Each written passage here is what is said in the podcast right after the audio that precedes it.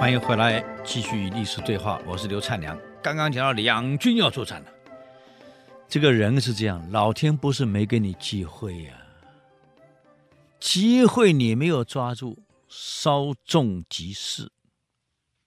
高纬率十万大兵来收复平阳，而且三军在皇上亲征下，那士气如此高昂。平阳守军没那么多，这梁实验眼看着都已经城快破了，而且宇文邕正好又不在，他回长安去休整部队，去征兵去了。领导人司令官不在，而你齐国的皇上亲自来了，士气这么旺，攻城的士卒。啊，是拼了命啊，在皇上面前要表演的好一点啊！这么努力，眼看梁实验快撑不住了，已经动员了全城，连妇女都上来了。再加上城也破了好几处，眼看着齐军从破城处也涌进来了。这一下子本来可以收复平阳城的，梁实验眼看已经完了，决定殉职了，与臣共存亡了。偏偏你收兵。那莫名其妙啊，你中岳冯爱妃说：“我要亲自看到皇上您收复平阳城，连化妆连过来花了三天。到了，齐军呢，皇上还在陪他玩，再陪他享乐几天再攻城。你别忘了，宇文邕八万大兵到了，二十里长的部队，亲自出来巡视，亲自出来跟每个将领慰问，给士兵慰问，跟士兵一起吃饭。”当时他跟所有士兵在军事改革革过程当中所做的努力，这个时候全部发挥出来了。这是养兵千日，哎呀，发挥在一时，效用出来了，全部高喊“皇上万岁呀，皇上万岁呀呀，北周万岁呀”，那种呼声震天，震到在高岗上享乐的高伟慌啊！周军什么时候来这么多啊？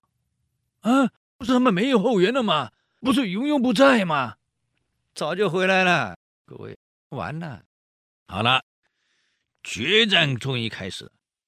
你想想看，两军实力差不多的时候，狭路相逢谁胜？五子兵法：狭路相逢，勇者胜；勇者相逢，智者胜。两军狭路相逢，谁是勇者？谁士气高？谁是胜呢？两边士士气一样，那就谁看点子多了，点子厉害了，谁胜？这下两军一交锋啊！这个高纬带着冯爱飞在后方的高岗上观战，这个冯爱飞远远就看着，我还戴个望远镜，哎呀，看着自己部队，完了，怎么北周的士气这么高啊？慢慢慢慢有点败绩出来了。当你看到自己部队有点败绩出来，你看梁红玉看到自己的老公韩世荣打仗有点败绩出来怎么办？亲自击鼓，鼓舞士气。可梁红玉怎么死的知道吗？他后来战死了。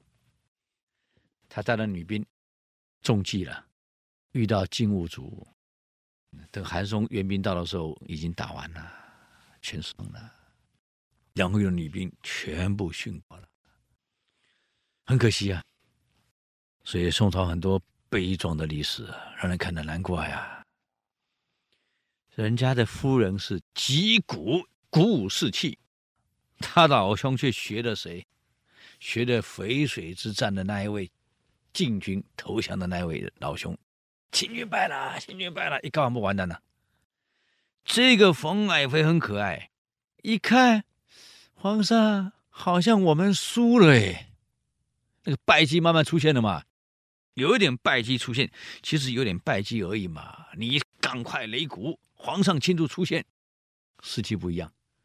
就在这个时候，他居然没心没肺的大声的喊呐、还用麦克风喊呐、：“败啦，败啦，我们齐军败啦，我们输了，我们跑败了。”慌慌张张自己上了车跑了。皇上一看爱妃跑了怎么办？爱妃第一，国家不重要。陪着爱妃跑了，将士们一看，皇上跑了，这仗能打吗？全部跟着跑。一片石，李自成率六十万大兵，在一片石，跟一万五千吴三桂的部队决战，从早上打到傍晚。吴三桂的一万五千已经剩不到五个了，六十万对一万五嘛，那不得了啊！真的是血战啊！吴三桂是明朝第一大将啊，那打的真是满身都是血了。这多尔衮、阿济格在旁边观战，清军二十万在旁边观战，不动声色。为什么不动？他故意不下去。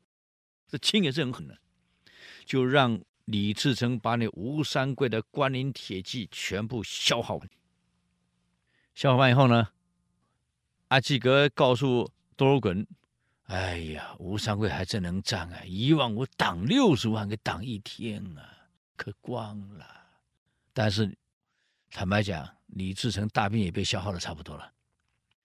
吴三桂的关林铁骑那训练有素，李自成部队是乌合之众，农民嘛，没有真正训练过的部队嘛，只靠人多而已啊。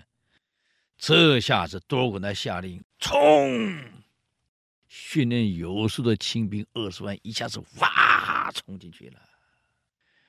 李自成一看清兵来了，你打都没打，自己先跑了。一片时一战，六十万大兵，李自成的看家的家当就在这一战全光了。所以回到北京，人收拾细软，钱财弄一弄，干嘛？北京也不要了，跑了。所以你当领导人不能先跑啊，一跑就完了。历史上这种例子太多了。这个冯爱辉一看输了，跑了，这一跑，皇上跟着跑。三军一看皇上跑了，那不用打了，不用打了，全丢了，军心大乱啊！就这样，这一战平阳一战，齐军阵亡的上万人啊，其他都被俘虏了，丢盔弃甲呀。散落的武器、盔甲数百里，周军官打扫战利品，堆积如山呢。齐军主力在这一战没了。这一没以后，高维只好逃到晋阳去了。结果呢？我们留到下个星期再给各位好朋友做报告。与历史对话，我们下周见，谢谢你们。